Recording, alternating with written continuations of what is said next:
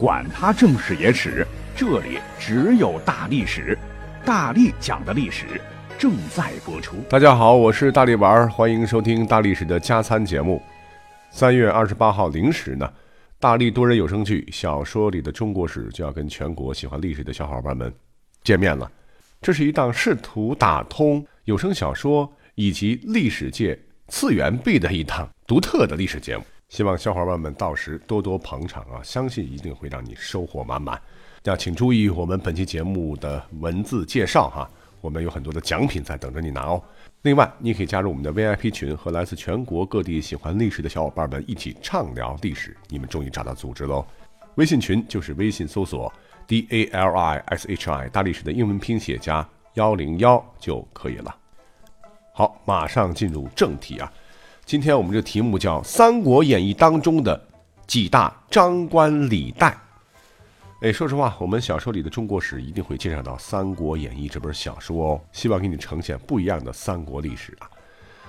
那么在清代呢，有一个著名的学者，他叫做张学成，他在论及到《三国演义》时，就曾经说到：“说《三国演义》乃七十三虚，祸乱观者。”后来，我们的鲁迅先生在中国小说史略当中也引入了这一观点，基本就坐实了《三国演义》当中史实与虚构之间的大致构成。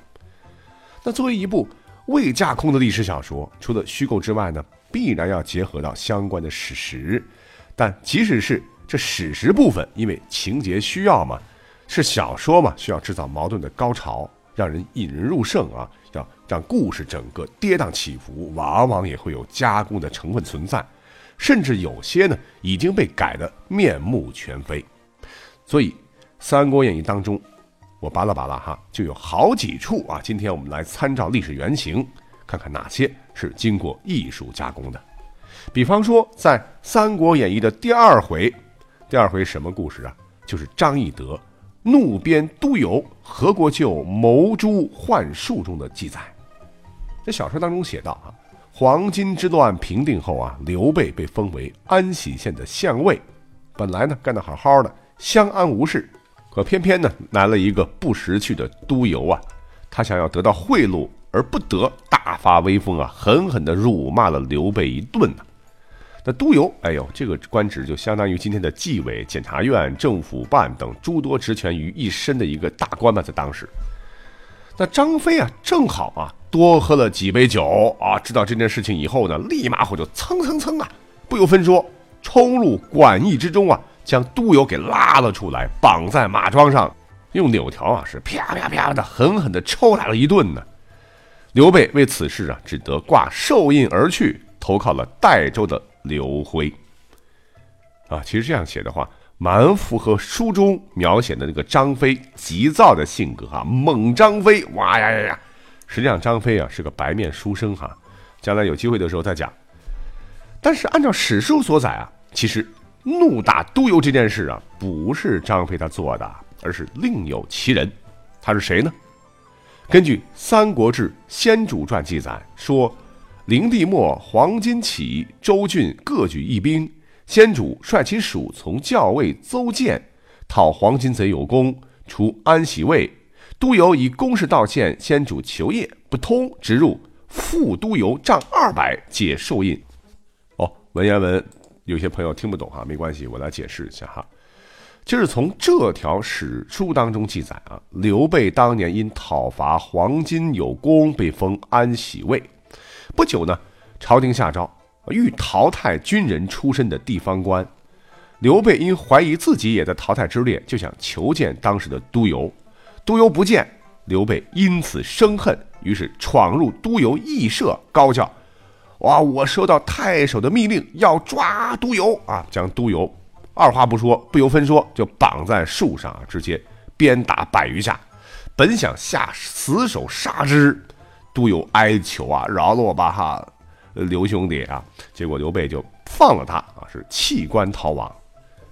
哎，这就好玩了哈。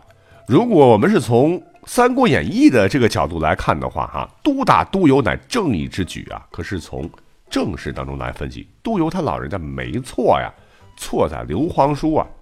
他当时去见都邮是有求于他啊，似乎有走后门之嫌呐。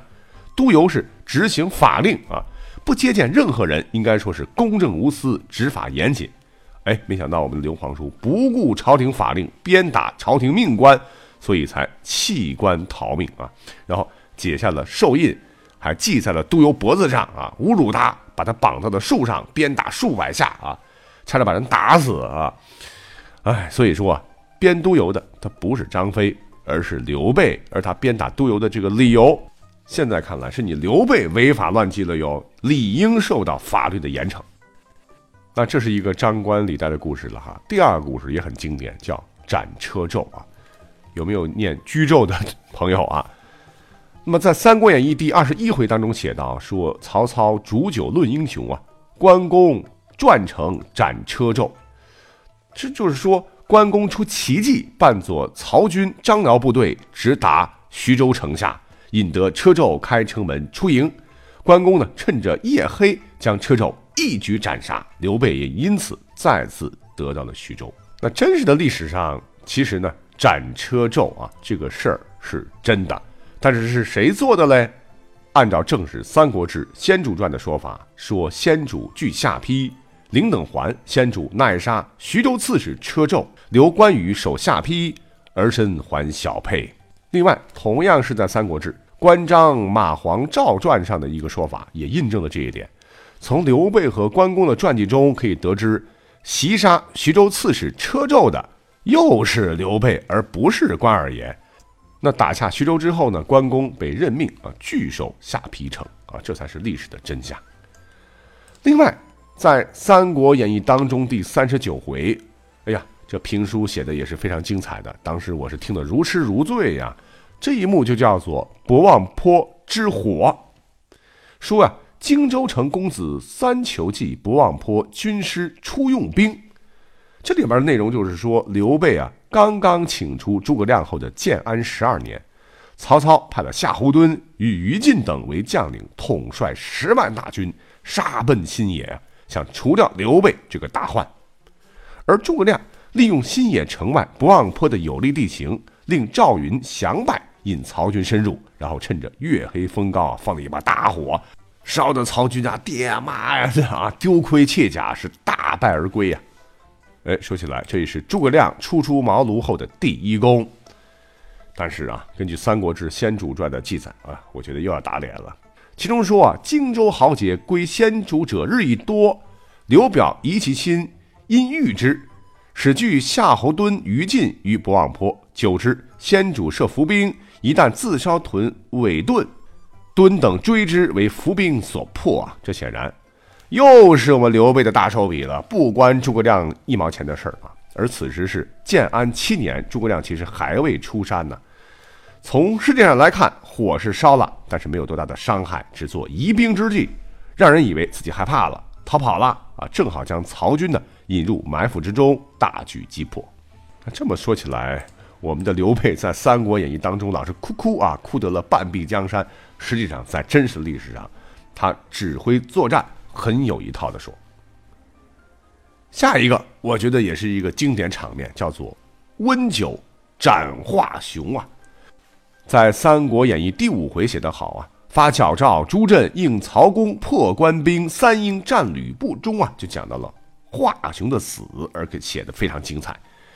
说曹操啊，啊，就是热酒一杯吧，与关公饮了上马，关公曰。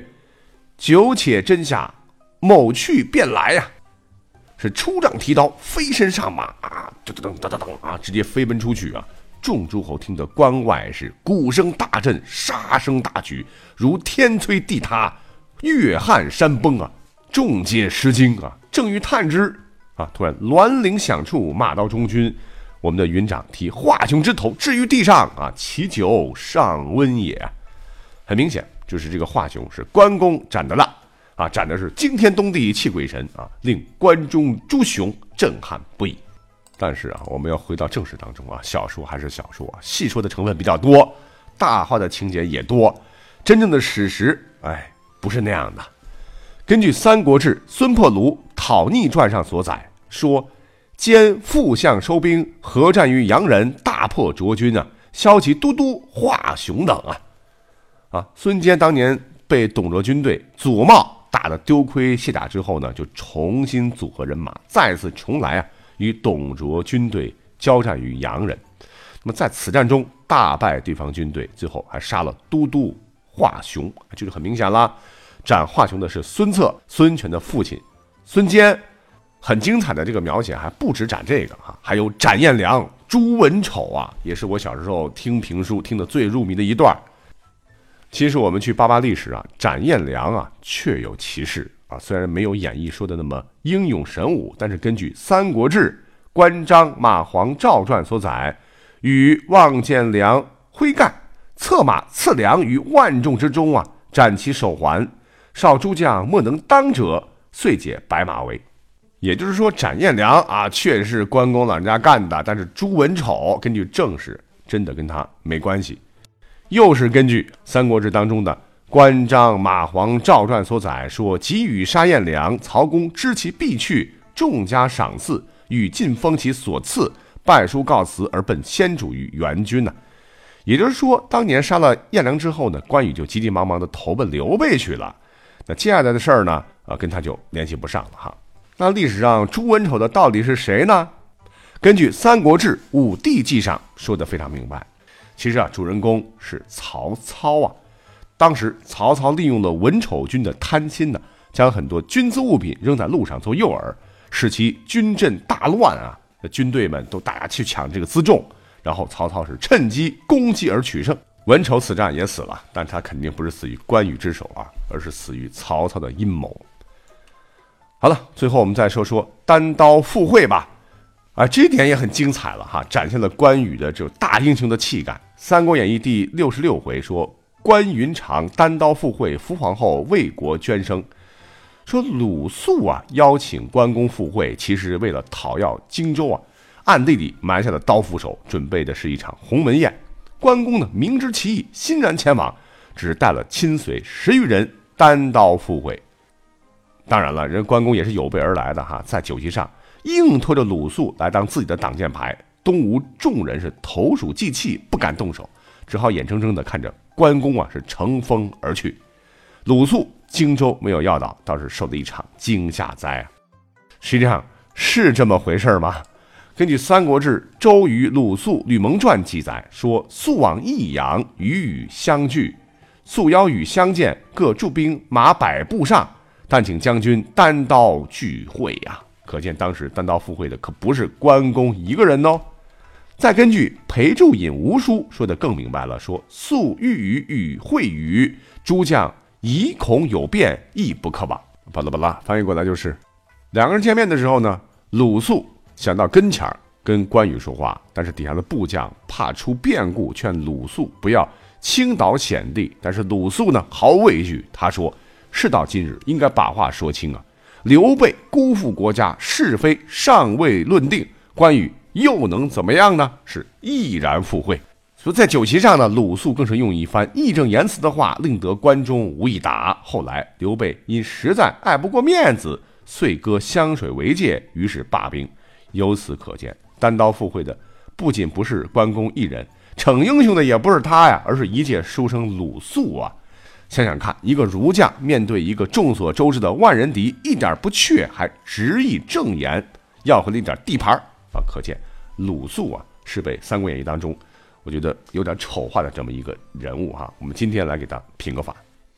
好，今天就先说到这里了，我们下期节目再会，拜拜。